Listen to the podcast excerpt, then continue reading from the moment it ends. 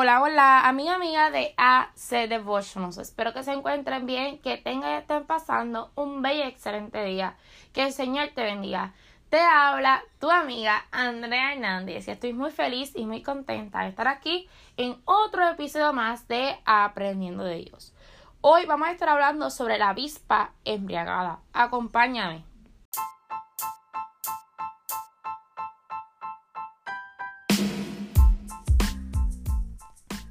Si nosotros miramos atentamente un jardín florido durante el verano, vamos a ver abejas, avispas, mariposas y escarabajos volando.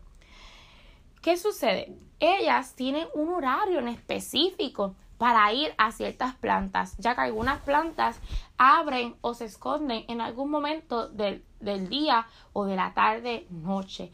Así que como ellas saben eso, cuáles son las plantas que se esconden o que abren y cierran, pues ellas pasan un horario específico para chupar el néctar de ellas y así lograr la polinización.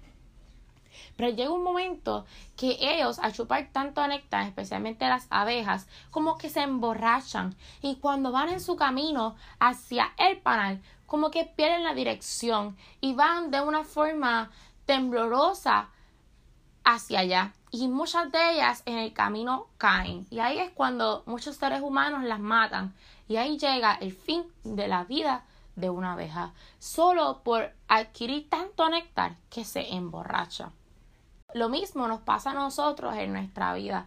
Cuando nosotros ingerimos alguna bebida de alcohol, sustancia con alcohol, o utilizamos alguna sustancia controlada como alguna droga, nuestro cuerpo, nuestro sistema nervioso central no funciona de una manera correcta. Y si nos llegamos a emborrachar, entonces podemos tener accidentes muy trágicos y graves donde nuestra vida puede perderse o se puede poner en riesgo o incluso podemos matar la vida de alguien inocente solo por tú y yo andar borrachos. Mm. Por eso la Biblia nos aconseja que no nos dejemos engañar por el color o por el brillo de esa bebida o por lo rico que pueda saber los que dicen que bebe, que eso sabe y que bueno, o por la estación del momento, porque eso es lo que hay en el momento, ese es el boom y hay que seguir lo que tus amistades hacen. No, eso no. Hay que seguir lo que Dios quiere. Dios que fue el diseñador, el creador de nuestro cuerpo, nos aconseja a no ingerir bebidas o sustancias controladas que alteren nuestro sistema nervioso central y nuestro cuerpo, porque no funcionamos de una manera correcta.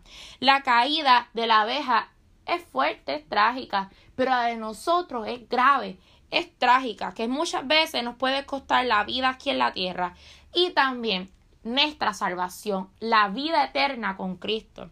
Esto es algo muy serio. Por eso, no te pierdas de vivir la vida plena y feliz con Jesús allá en el cielo por una bebida alcohólica. En Proverbios 21 dice, el vino es el canecedor, la sidra alborotadora, y cualquiera que por ellos yerra no es sabio. Así que es momento de ser sabios e inteligentes, seguir y escuchar los consejos de Dios para de esta forma poder tener una vida plena aquí en la tierra y allá también en el cielo. Que el Señor te bendiga. Fue con ustedes Andrea Hernández. Recuerda que estas historias las sacamos del libro Naturaleza Viva de Francisco Lemons. Bye bye. Hasta la próxima.